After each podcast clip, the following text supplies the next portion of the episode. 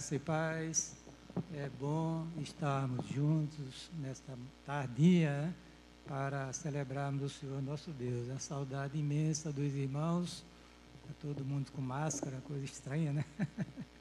Mas é a época que nós estamos vivendo, nós queremos também cumprimentar os nossos internautas, que Deus os abençoe nesta noite ou nesta tardinha que nos fala o coração e queremos também parabenizar os pais, dentre eles eu também, né, a mim mesmo, por esse dia tão precioso em nossas vidas, né? E que Deus abençoe e dê graça a vocês de uma maneira toda especial. Nós queríamos, irmãos, nesta tarde, compartilhar com vocês um texto das Sagradas Escrituras que se encontra no Evangelho de Marcos, capítulo 10, versículo 46 a 52. É uma história muito conhecida, é, já, vocês já devem ter ouvido inúmeras pregações sobre o cego de Jericó, mas nós vamos hoje, pela graça de Deus, é, compartilhar com vocês esse texto, trazendo algumas considerações de acordo com aquilo que Deus graciosamente ministrou meu coração.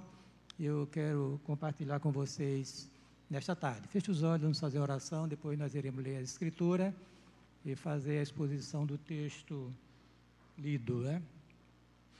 Pai, nós queremos manifestar nossa gratidão pela bênção de sermos os teus filhos. Queremos, a Deus, te agradecer por mais este dia em nossas vidas, por estarmos juntos nesta tarde diante do Senhor, Deus Todo-Poderoso, para apresentar o culto que lhe é devido. Aceite, Senhor, a nossa adoração nesta tarde. Contemple este grupo que se encontra aqui nesta reunião. Contemple aqueles que estão nos assistindo através das redes sociais. Aqueles que não puderam também assistir este culto, participar deles, que estão em suas residências ou viajando, que o Senhor possa abençoá-los também. Abençoe a tua igreja aqui nesta localidade e abençoe também as igrejas espalhadas nesta cidade, no Brasil e no mundo. Tem misericórdia do teu povo, da tua, nossa pátria. Debela esse problema que nós estamos enfrentando e leva-nos, ó Deus, cada dia para mais perto de ti. Fala-nos ao coração. Queremos ouvir a voz do Senhor, esta voz que é poderosa e que é cheia de majestade. Assim nós oramos, suplicamos com gratidão, em nome de Jesus. Amém. Marcos, capítulo 10, e o versículo 46 a 52. Preste bem atenção, vou ler bem devagarinho, para que vocês possam entender. O texto está projetado ali, eu não sei qual é a versão que está ali, talvez. Ah, é vista corrigida, né? Depois foram para Jericó.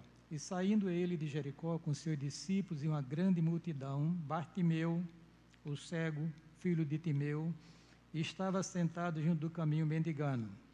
E ouvindo que era Jesus de Nazaré, começou a clamar e a dizer: Jesus, filho de Davi, tem misericórdia de mim. E muitos repreendiam para que se calasse, mas ele clamava cada vez mais: Filho de Davi, tem misericórdia de mim. E Jesus, parando, disse que o chamassem, e chamaram o cego, dizendo-lhe: Tem bom ânimo, levanta-te, que ele te chama. E lançando de si a sua capa, levantou-se e foi ter com Jesus. Jesus falando, disse-lhe: Que queres que te faça? E o cego lhe disse: Mestre, que eu tenha vista. E Jesus lhe disse: Vai, a tua fé te salvou. E logo viu e seguiu a Jesus pelo, pelo caminho. Que Deus se diga nos abençoar com o que lemos na sua santa e bendita palavra. Queridos, é, esse texto ele é relatado pelos três evangelhos chamados sinóticos, Mateus, Marcos e Lucas. E há algumas peculiaridades que é bom a gente explicar para que as pessoas é, não entendam que há contradição na palavra do Senhor. Né? A primeira delas é que o texto diz que Jesus entrava em Jericó e no outro diz que Jesus saía de Jericó. Não é? Essa é uma aparente contradição, né? Mas, irmãos, vejam bem, É bom que se explique que a cidade de Jericó é uma cidade muito antiga na época. Foi aquela famosa cidade que foi destruída por Josué quando Israel conquistou a terra da promessa.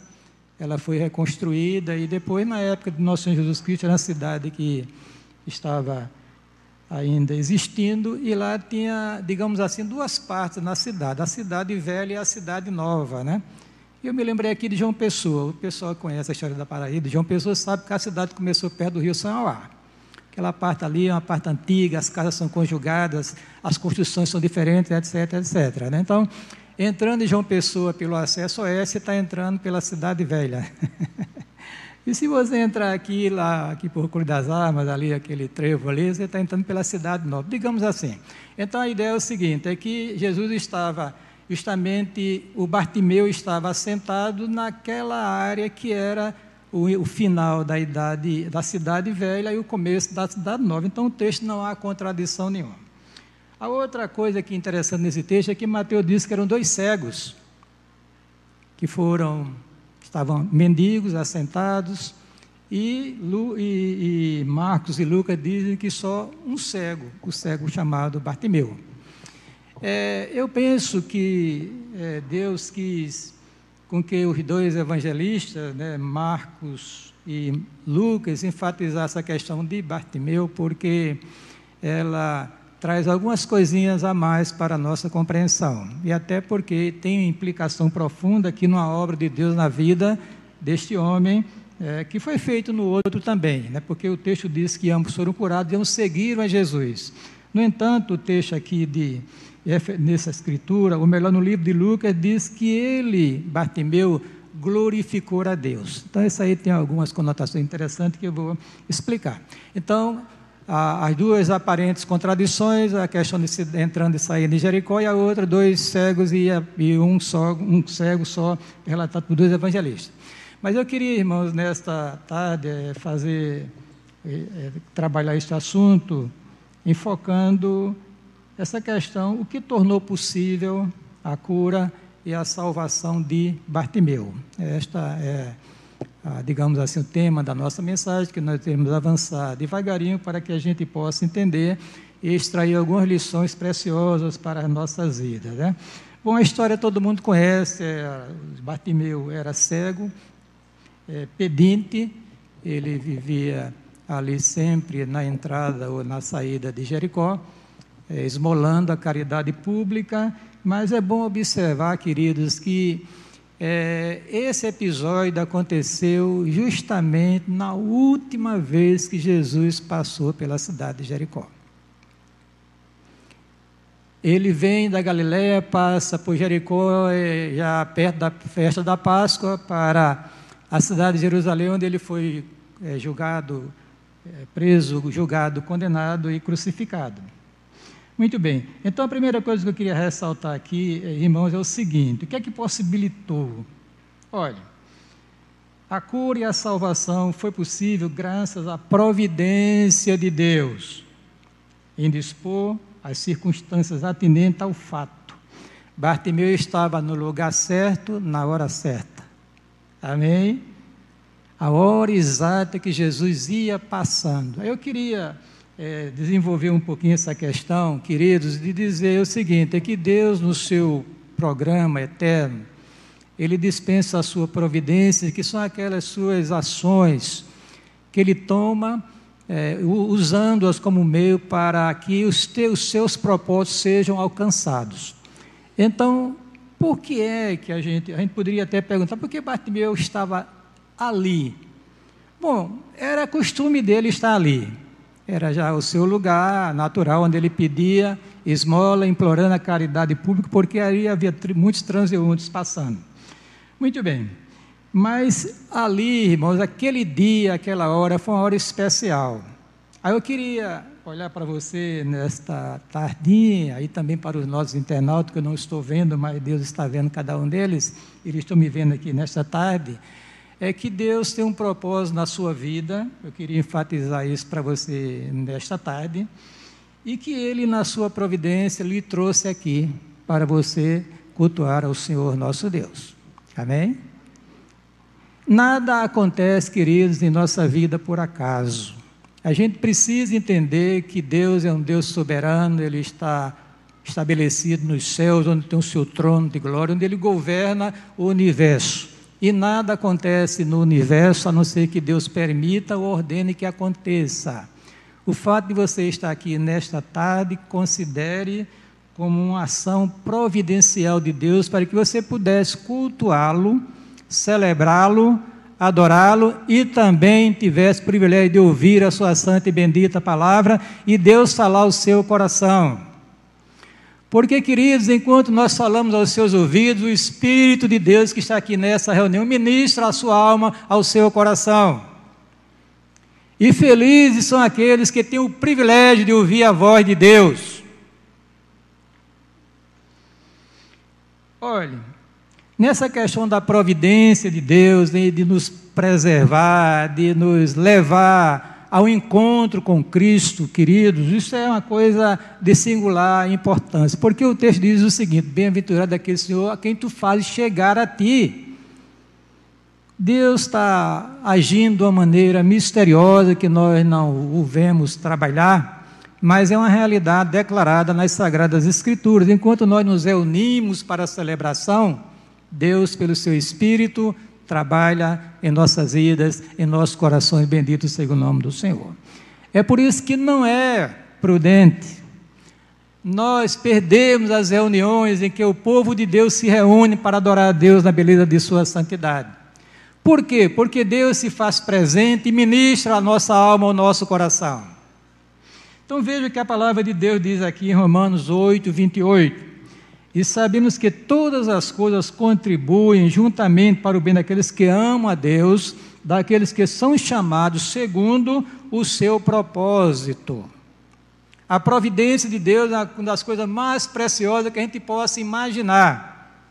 São as ações misteriosas que eles, eles proporcionam para nos levar a que a gente possa experimentar um propósito dele em nossas vidas, como aconteceu no caso aqui de Bartimeu estava ali, assentado, é, explorando a caridade pública, e ali ele teve o privilégio de se encontrar com nosso Senhor Jesus Cristo. Certamente foi levado por alguém que era cego, ou talvez tivesse até já acostumado é, a ir para aquele local. Por exemplo, eu trabalhei na Embratel e lá nós tínhamos o, o telefonista e o ascensorista, parece não me falha a memória, eles eram cegos e era um programa que a Embratel tinha para contemplar essa categoria de pessoas. Né? E muito bem, e tinha dois deles lá que andavam com a velocidade no meio da rua incrível. Um porque era cego de nascença, é, acho que os sentidos é, é, ficaram mais assim apurados, né? e o outro tinha cegado na história da vida dele, que ele tinha visto antes, né? esse era, tinha mais dificuldade. Mas então o fato é que estava ali Bartimeu, mendigos, implorando a caridade pública, e ele tem esse privilégio dado por Deus. Olha o que diz o livro de Provérbios, capítulo 16, verso 9. O coração do homem planeja o seu caminho, mas o Senhor lhe dirige os passos. Nós planejamos, mas a última palavra vem do, do Senhor, está escrito. Olha o que diz ainda a Bíblia Sagrada. Os passos de um homem são dirigidos pelo Senhor. Como, pois, entenderá o homem o seu caminho? Então, nós vemos, irmãos, Deus trabalhando neste mundo através do seu espírito para atingir os seus propósitos, e isso ele usa a sua providência. Louvado seja o grande nome do Senhor. Às vezes nós não sabemos o que acontece em nossas vidas, como é que Deus está trabalhando. Por exemplo, o caso de José lá do Egito. José filho de Jacó. Era o, é, o, o, aquele que Jacó tinha um prazer todo especial, né? O garotão de papai, né? Porque era o filho de Raquel, a mulher que ele amava, e aquilo ali, aquela coisa maravilhosa, né? E um dia José se viu numa situação terrível, né? ele foi jogado lá num buraco, os seus irmãos com raiva dele o venderam aos estrangeiros e aí acabou-se a vida de José. Não acabou. -se. Deus está escrevendo a história da vida daquele homem. Louvado seja o nome do Senhor. Né? Aquele homem chega no Egito, é vendido lá e ele vai para tomar conta de um, atividades de um homem lá muito importante e progride, é caluniado, é preso. Eu só sei que José termina, irmãos, é, como o segundo homem mais importante de todo o Egito, aquela potência mundial da época. Aí acontece uma grande fome lá no Egito, em Canaã, atinge aquelas regiões ali periféricas, né, próximas, e o negócio muito difícil. Mas no Egito havia alimento. Então Jacó manda os seus filhos para. Já estava, não considerava mais José como vivo, e manda os seus filhos para comprar trigo no Egito, etc, etc. E lá José, depois de duas vezes, José se revela aos seus irmãos. Eles ficaram com medo porque agora chegou a hora da vingança. Porque nós traímos o nosso irmão, nós os vendemos, nós o, é, queríamos matá-lo, mas é, não foi possível. Deus interveio. O fato, irmãos, é que, olha o que é que José diz para aqueles seus irmãos. Ele diz o seguinte: E disse José a seus irmãos: Peço, chegai-vos a mim. E chegaram-se então, disse ele: Eu sou José, vosso irmão a quem vendeste para o Egito, agora, pois, não vos entristeçais, nem vos pese aos vossos olhos por me haveres vendido para cá, porque para a conservação da vida Deus me enviou adiante de vós, pelo que Deus me enviou adiante de vós para conservar vossa sucessão na terra e para guardar-vos em vida por um grande livramento. Assim não foste vós que me enviastes para cá, senão Deus que me tem posto por pai de Faraó, e por senhor de toda a sua casa e como regente toda a terra do Egito. Quando eu estava meditando, me lembrei da minha história. Né? Eu nasci numa usina, me criei, né?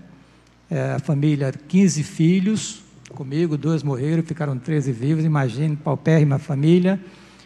E eu comecei a trabalhar na usina como ferramenteiro é, da, da usina, com isso, é, chave, quando conversando aí com os meninos aqui, com o Massal, a chave de boca, a, a bitola, eu conheço tudo porque eu trabalhei nessa área. Depois comecei a ser auxiliar de torneiro, mas aí surgiu um episódio na minha vida que eu só vim entender muito depois que era a direção, era providência de Deus para a minha vida. Aí veja bem, o que aconteceu? Então, chegar, depois soube que meus tios, olha, leva esse menino para João Pessoa. Aí eu já sei que eu cheguei aqui, vim para cá estudar na casa dos meus tios, trabalhei na casa da caneta dos anos, 10 anos, às vezes quando falo em caneta, eu conheço pelo cheiro. Eu consertava caneta, vendia caneta, sabia tudo sobre caneta. 10 anos está atendendo? É, claro que sabia, né? E Deus foi me levando, levou a igreja preteriana, porque lá na usina, irmão, não tinha crente não, só mamãe. Só minha mãe era evangélica, meu pai não era evangélico, ele bebia, ele fumava. E na usina, eu não vou nem dizer, eu digo mais os homens quando a gente está reunido, que é para ser macho na usina, o que é que precisava fazer. Beber, fumar, eu não vou dizer outra coisa, né? que não é conveniente. Então imagina os irmãos, Deus me tira. Eu trabalhei num bar vendendo bebida, mas nunca bebi, irmãos. Interessante. Eu penso, pensei depois, puxa, que providência de Deus extraordinária em me preservar para um futuro que eu nem jamais imaginava. E aqui, depois, é, presbiteriano, aceitei o evangelho, e fui batizado, fui diácono com 18 anos de idade, já pensou, um inédito na igreja presbiteriana. Aí fui avançando, desaguei aqui no Gás como pastor, e estou aqui há 15 anos pela graça de Deus. Então, queridos, veja como Deus faz as suas provisões para nos levar a uma situação mais próxima dele, como aconteceu aqui no cego de Jericó. Aquilo não está ali por acaso, irmãos. Nem Jesus passava ali por acaso, era o momento de Deus na vida de Bartimeu. Eu espero que você tenha esse momento na sua vida, porque vai mudar completamente a sua vida, o seu pensamento, o seu coração, vai lhe transformar numa nova criatura para a glória de, de Deus. Então, a primeira coisa que eu pude identificar aqui nesse texto, ao refletir sobre ele, nessa questão foi justamente essa providência de Deus para é, proporcionar este encontro entre Jesus e Bartimeu. Amém? Muito bem, vamos adiante. Tem outros textos, mas aqui está bom. Olha, é, foi possível aquela maravilha na vida de Bartimeu graças à anunciação feita por um seguidor de Jesus. Olha o texto. O texto diz aqui: É, porque quando Jesus ia passando com ele uma grande multidão, diz o texto sagrado, e o texto diz, claro, que, que um cego, né, ouvindo aquela, aquele ruído, muito, aquela zoada, como se diz no interior, ele perguntou o que era aquilo. E alguém disse: Jesus Nazareno está passando. Nós não sabemos quando foi que ele ouviu anteriormente falar de Jesus, porque aquela anunciação, aquela proclamação lhe despertou no coração daquele homem a fé e o levou a clamar. Queridos, nós, agora me, deixa eu me dirigir à igreja, nós precisamos entender que Deus nos deu a grande incumbência de anunciar a Jesus Cristo. Eu coloquei um texto lá no grupo de WhatsApp da igreja, coloquei os pastores da aliança aqui da distrital, eu coloquei no Facebook, devotos de Cristo. Amém? Pessoas devotas de Cristo. Está lá, irmãos. E está lá dizendo que uma das nossas missões neste mundo é compartilhar Jesus Cristo às outras pessoas que não o conhecem ainda. Talvez o cego tenha ouvido já falar de Jesus Cristo, porque a anunciação foi só esta: olha, é Jesus que está passando. E o cego, penso eu, disse: Esta é a grande oportunidade de minha vida. Não tem outra. E era, porque ele não sabia que Jesus ia para Jerusalém e iria morrer há uma semana na frente, e, e acabou-se a história dele aqui neste mundo, do ponto de vista do seu programa de pregar o Evangelho, de anunciar as pessoas. Né? Pois é, então, irmãos, é preciso que a igreja tenha essa consciência, que se engaje nesse projeto de Deus que é proclamar a Jesus Cristo.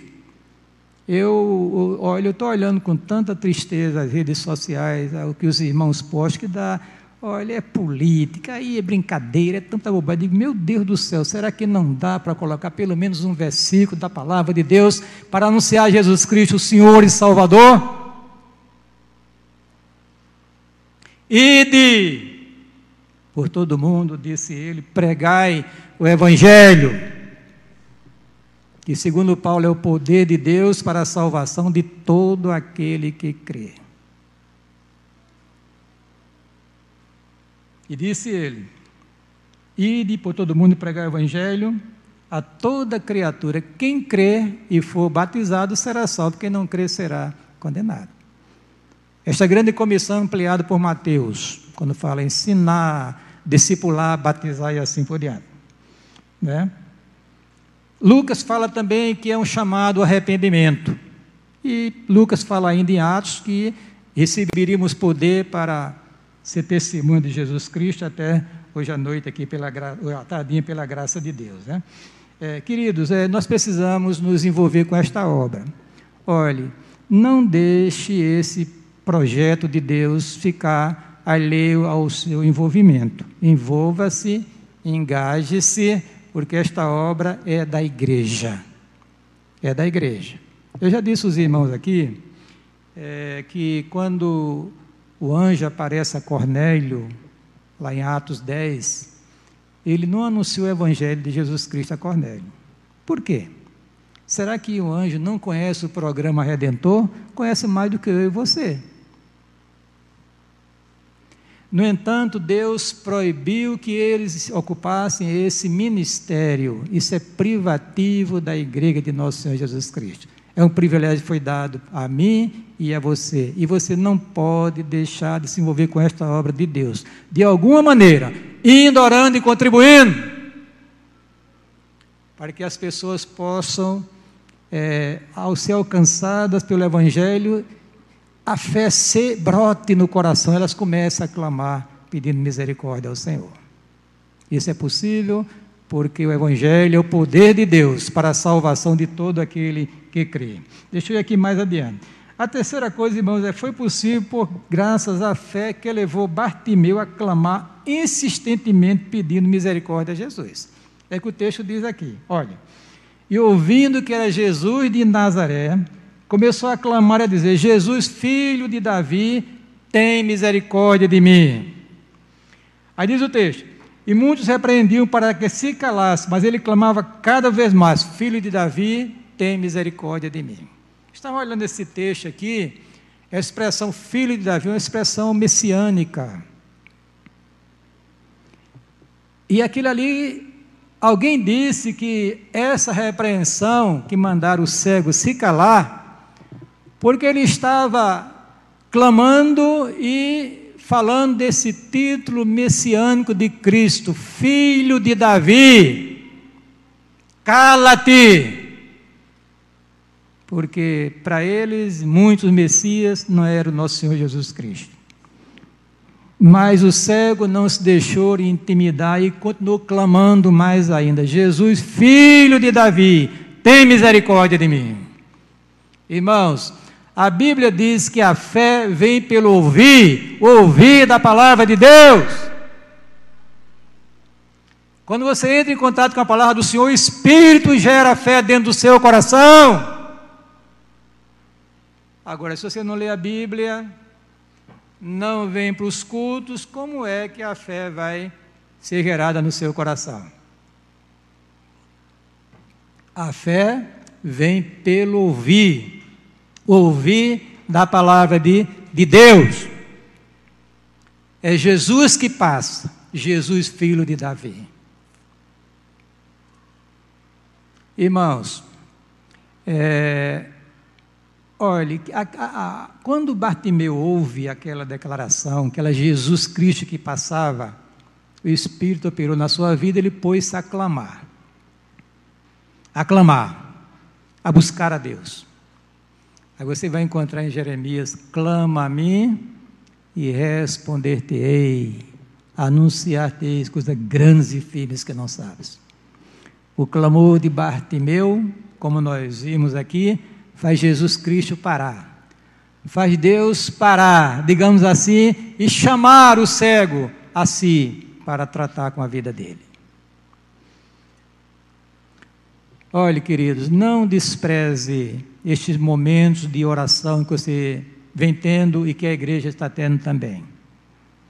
Nós estamos, digamos assim, é, diria, não é impossibilitado, porque aqui está um grupo que poderia uma boa parte estar no culto de oração.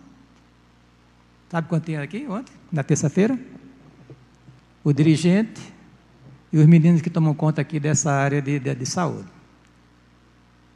Clamando, buscando. Tem um grupo através da, da, da videoconferência, do Meet, Google Meet, orando, buscando ao Senhor. E outros aí leio, porque eu vejo ali.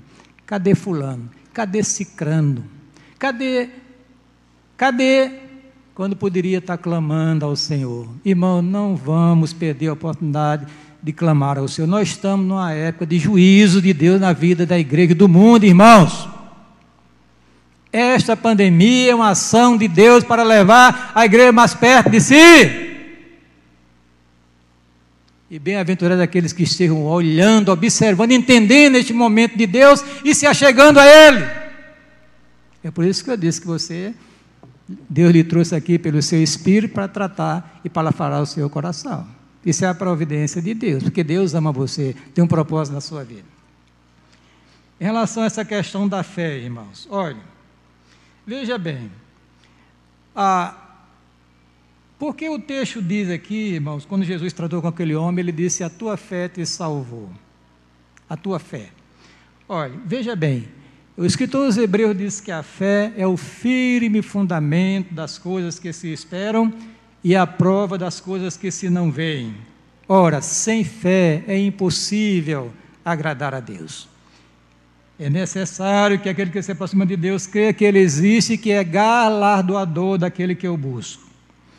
Jesus disse em certa ocasião a um homem: Se tu podes crer, tudo é possível ao que crê. Disse Jesus a Marta, disse-lhe Jesus, não te hei dito se tu crer e verás a glória de Deus? Quero dizer, irmãos, é o seguinte, é que a fé, quando foi proclamada a mensagem para o coração de Bartimeu, ele pôs-se a clamar, porque ele foi movido pela fé. Se você tiver fé no coração, você vai clamar a Deus. Você vai buscar a Deus, você vai saber, porque você sabe que Ele é todo-poderoso, Ele pode resolver os seus problemas, a sua dificuldade. A solução dessa pandemia, irmão, não está em nenhum plano de governo, em vacina. Está no, no, no, em Deus usar a sua misericórdia e dá uma, uma voz de comando: basta, para! E tudo vai desaparecer como surgiu para a glória de Deus. A igreja precisa exercer o seu poder aqui na face da terra, precisa clamar a Deus insistentemente. Não é somente orar, é orar insistentemente, porque Deus já resolveu ouvir o clamor da igreja. A igreja, o clamor da igreja faz Jesus parar e voltar a sua atenção para ela, como aconteceu aqui com Bartimeu, queridos.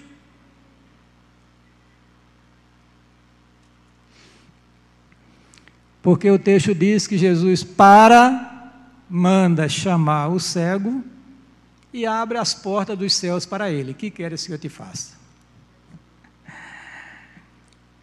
Algo parecido aconteceu com Salomão. Que queres que eu te faça? Pede o que quiseres e eu te darei. Deus, irmãos, Ele está com as portas dos céus abertas para a sua vida, queridos. Comece a clamar a Deus, comece a buscar a Deus de todo o seu coração porque Deus ele tem sensibilidade para ouvir o nosso clamor, a nossa oração. Louvado seja Deus por isso. Clama a mim, disse ele, responder-te-ei, anunciar-te-ei coisas grandes e firmes que não sabe. Você tem o poder nas suas mãos. A história do mundo, do Brasil, dessa igreja, dessa cidade está nas suas mãos, queridos. Por quê? Porque Tiago disse: a oração de um justo pode muito em seus efeitos. E ele cita o caso de Elias, que Elias orou, passou três anos e, e sem chover, orou de novo, e, e o céu deu chuva, e foi uma bênção na vida do povo de Israel. É época de juízo, mas nem tudo está perdido, porque o nosso Deus é um Deus misericordioso, que ouve o clamor de quem está buscando com sinceridade de coração. Foi possível a bênção na vida de Bartimeu, graças à manifestação do poder de Deus através de Jesus Cristo. Às vezes a gente ora assim, irmãos, é tão simples, Jesus disse, veio a tua fé, te salvou, e os olhos se abriu. Quer dizer, uma, umas palavras seguem-se a outra, assim, de uma maneira tão, assim, é, simples, mas ali está, irmãos, embutido uma ação poderosa de Deus, queridos, em abrir os olhos de um cego de um cego de nascença, que foi o caso lá citado no Evangelho de São João, de fazer maravilha, de ressuscitar mortos, abrir o mar vermelho, secar o Rio Jordão e tantas maravilhas que Deus tem feito e operado. Jesus Cristo é o mesmo ontem, hoje será para sempre. Louvado seja Deus por isso. Amém, queridos? Veja bem. Olha, duas coisas aqui. Esta palavra salvar, porque o texto diz aqui, a tua fé te salvou, né? Você pode ir em duas direções. Salvar aqui significa livramento também, a cura. Mas pelo desdobramento do assunto, você vai ver que foi muito mais do que isso. Porque o texto diz lá de Lucas que ele glorificou a Deus e o seguiu pelo caminho. Então, alguma coisa aconteceu na vida de, de Bartimeu, né? Que não foi somente a cura que Jesus lhe concedeu, como concedeu a outro cego também. Talvez o registro de Bartimeu nos dois evangelistas seja por causa disso, que foi muito mais além a obra que Deus fez na vida daquele homem. Estão lembrados que foram dez leprosos buscar ao Senhor? Jesus, filho de Davi, tem misericórdia de nós, também citaram um texto, a questão messiânica. Jesus mandou que eles fossem mostrar ao sacerdote, eles foram e foram curados, mas um só voltou e foi salvo. Queridos, a maior coisa que pode acontecer na vida de alguém é a salvação da sua alma. Se Bartimeu tivesse morrido cego, hoje ele estava vendo no céu. Porque ele foi alcançado por Jesus Cristo. A salvação, a tua fé te salvou. Queridos, a salvação é um dom gracioso de Deus recebido pela fé em Jesus Cristo. Pela graça sois salvos mediante a fé, isso não vem de vós, é um dom de Deus. Quem sabe nessa noite Deus lhe trouxe aqui para essa palavra no seu coração. Preciso experimentar desta graça na minha vida.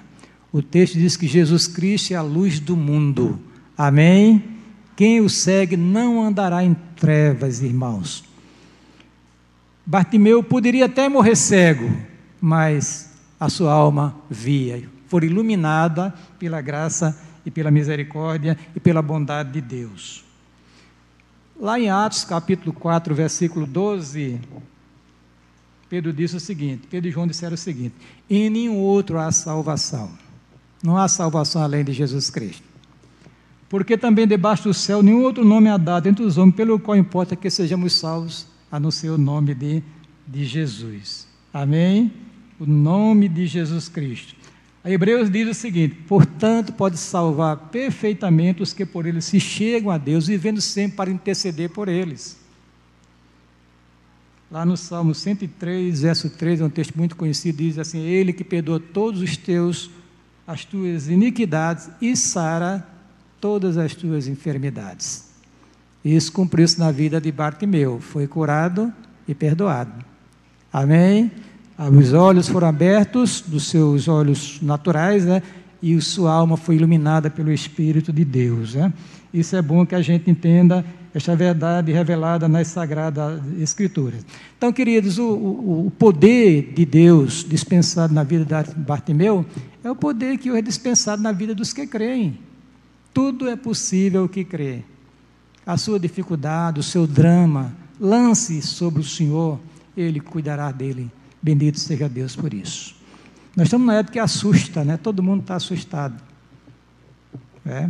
Uns são mais assim fortalecidos, mas outros mais debilitados. Hoje eu estava conversando, não me lembro com quem, falando sobre essa questão de depressão no meio do povo de Deus. E existe, irmão. Muitos crentes deprimidos, opressos, né? coitados assim, olham para a situação, não vê uma perspectiva positiva, mas eu queria declarar nessa, no... nessa tardinha, já chegando à noite, que o nosso Deus, o Filho de Deus, Salvador e Senhor, Ele é todo-poderoso. Amém? Todo poder me foi dado, disse ele, no céu e na terra.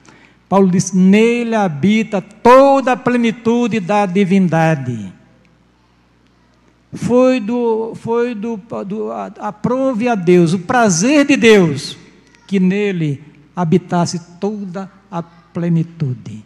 E o mais interessante, irmãos, é, não, mas você diz, pastor, Jesus já foi dois mil anos atrás, morreu, ressuscitou, está no céu, e não, irmãos, o texto de Jesus Cristo é o mesmo ontem, hoje e será para sempre, louvado seja Deus por isso. O mesmo Cristo que dispensou para Batimeu, a tua fé te salvou, pode liberar você de um problema que você está enfrentando aqui nesta tarde, louvado seja Deus por isso. Entrega teu caminho ao Senhor, confia nele e tudo ele fará. Lançando sobre ele toda a vossa ansiedade, porque ele tem cuidado de vós. A hora certa, o momento certo, o local certo, ali Bartimeu teve o privilégio de encontrar Jesus, clamar, foi ouvido, foi atendido, foi curado, foi salvo. E agora, terminando a mensagem, teve um negócio aqui muito interessante, é que ele não ficou só nessa alegria de ser abençoado. O texto diz que ele seguiu a Jesus pelo caminho e seguiu glorificando a Deus, segundo o relato de Lucas. Ou seja, houve uma obra de transformação no interior de Bartimeu. Aliás, Bartimeu é, um, é diria assim, não é nenhum nome próprio, porque é filho Bar, em hebraico é filho, né? É, é, Timeu, Timeu seria o pai de Bartimeu, filho de Timeu, Bartimeu, né? Muito bem, então não dei nem o nome dele, mas é um homem que foi alcançado pela graça de Deus, um desses anônimos, milhões e milhões espalhados na face da terra e na história da humanidade, que foram alcançados pela graça infinita do Senhor, e lá no céu nós iremos encontrá-lo para contar talvez a sua experiência assim mais detalhada. Né? Então, irmãos, essa questão de o que aconteceu em Bartimeu mudou a vida dele. Eu queria me dirigir para você nesta tarde que você tem um desafio pela frente, é crescer na vida espiritual. Você parou, você encolheu, você encruou. É preciso, nesta tarde, dar uma sacudida na vida, porque Deus tem muita coisa para realizar na sua vida. Louvado seja Deus por isso. O texto de Filipenses diz: Aquele que em vós começou a boa obra, a de completá-la até o dia de Jesus Cristo. A luz, a vereda do justo é como a luz da aurora, vai brilhando, brilhando até ser dia perfeito. Vamos, irmãos, dar uma guinada de 90 graus, né? 180 coleta, né? Vamos dar uma guinada para uma mudança nesta tarde, para vermos uma vida com Cristo, em Cristo, para a glória de Deus lê o texto que eu escrevi, devoto de Cristo. Amém?